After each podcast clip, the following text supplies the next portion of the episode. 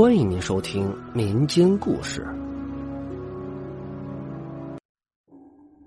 罗总，前天晚上的事儿真的不是我做的，我也没必要那么做。您知道的，这一年多我已经尽量避开了向小姐。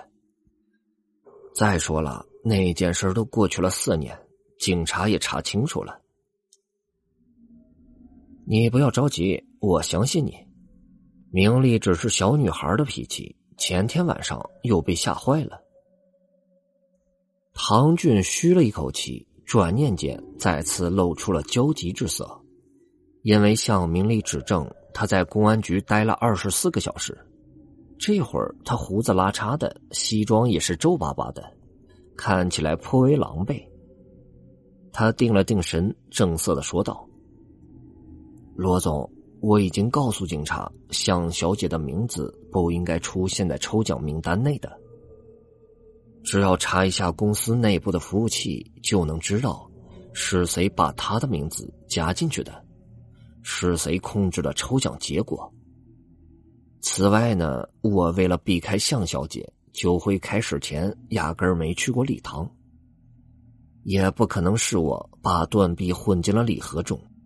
这一点监控录像可以证明的。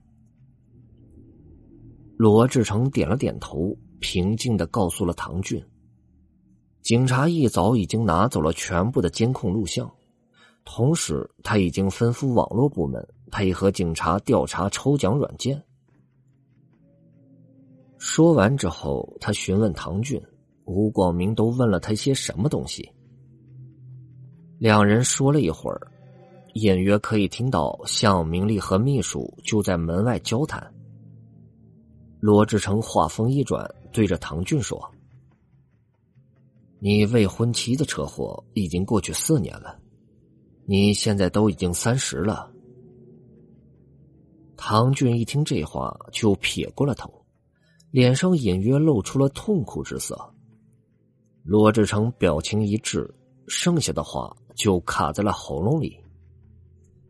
短暂的沉默中，他们忽听到向明丽高声的说道：“吴警官，你这是诬陷。”罗志成抬头看去，就见秘书尽责的挡着大门，向明丽则是站在吴广明面前，怒视着他。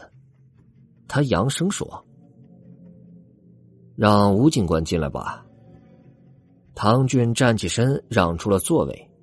目光不由自主的朝着向明丽瞥去，向明丽眼眶红肿，眼睛一直盯着吴广明。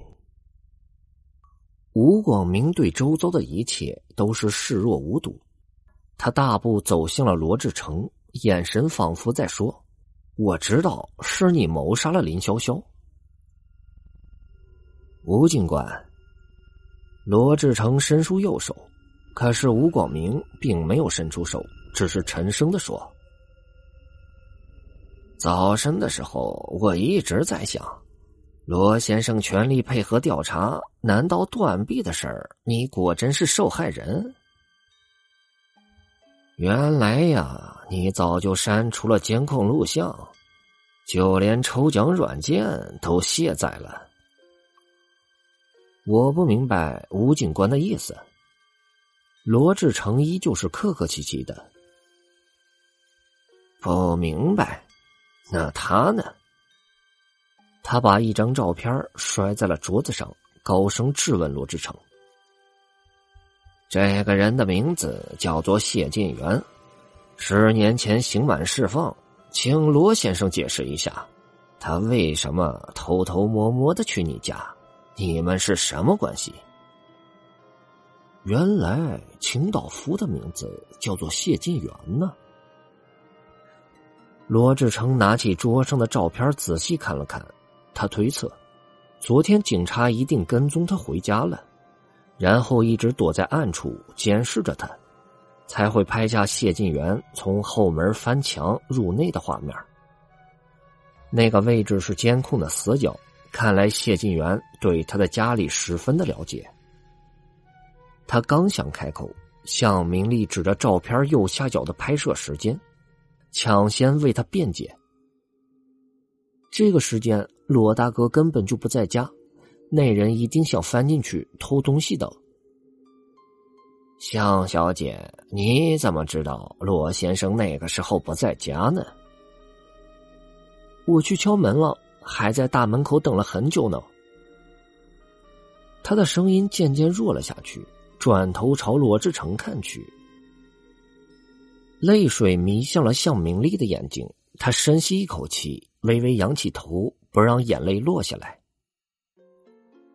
罗大哥，我该回去上班了。他转身往外走，明丽，我不是故意不给你开门的。吴广明欲阻止他，却被唐俊扳住了。唐俊急切的说：“吴警官，我是做技术的，被删除的视频说不定可以恢复，不如让我来试一试。”罗总，您的手机刚才向小姐不小心带去卫生间了。罗志成顺手拿过手机，追着向明丽下了楼。在他的坚持下，他开车送向明丽回到了医院。一路上，两个人谁都没有说话，直至车子在医院外面停了下来。对不起，罗志成艰难的道了一下歉。向明丽自嘲的笑了笑，低着头说。谁让我喜欢罗大哥你呢？罗志成握着方向盘的手掌渐渐泛白了起来。他心知肚明，是谢晋元删除了监控录像，这就证明断臂的事儿与唐俊或者向明丽肯定有关。他很想问一句为什么呢？可是罗志成害死了他的父母，他有什么资格质问他呢？向明丽打开车门，朝医院大门跑了过去。罗志成目送他离开，顺手拿起了手机，看到屏幕上有几道浅浅的痕迹，几粒亮晶晶的散粉。那几道痕迹是他惯用的手势密码。有人之前试图解开他的手机，却不知道只有用他的右手食指才能解锁他的手机。他哑然的朝医院大门望去，渐渐的露出了恍然大悟的表情。他不确定有没有警察跟踪自己，驱车在附近转了几个圈偷偷下了车，买了一件外套，外加一顶棒球帽。他混迹在人群中，慢慢走回医院里，就在大门外等着。两个小时后，向明丽离开医院去了公安局。又过了一个小时，罗志成一路跟踪向明丽，从公安局回了家，默默在他家的楼下守候着。时间慢慢流逝，夜幕悄然降临。罗志成站在巷子的角落里，抽着烟，一根接一根的。夜越来越深了。正当他打算放弃的时候，忽然看到一个熟悉又陌生的身影快速的闪过，他心生不好的预感，疾步追了上去。远远看到一个打扮妖艳的女人上了一辆出租车，出租车上向明丽拿出化妆镜，呆呆的注视着镜中的自己。她戴着浓密的假睫毛，画着艳丽的彩妆。今晚他不再是他。不一会儿，出租车停在了闹市区，向明丽凑上前去看了一下公里数，大声的控诉司机故意绕路，扬言要投诉他。司机据理力争，两人争执了几句，向明丽说了句：“不用找了。”然后就扔下了一百块大钞，在司机的诧异目光下走进了酒吧里。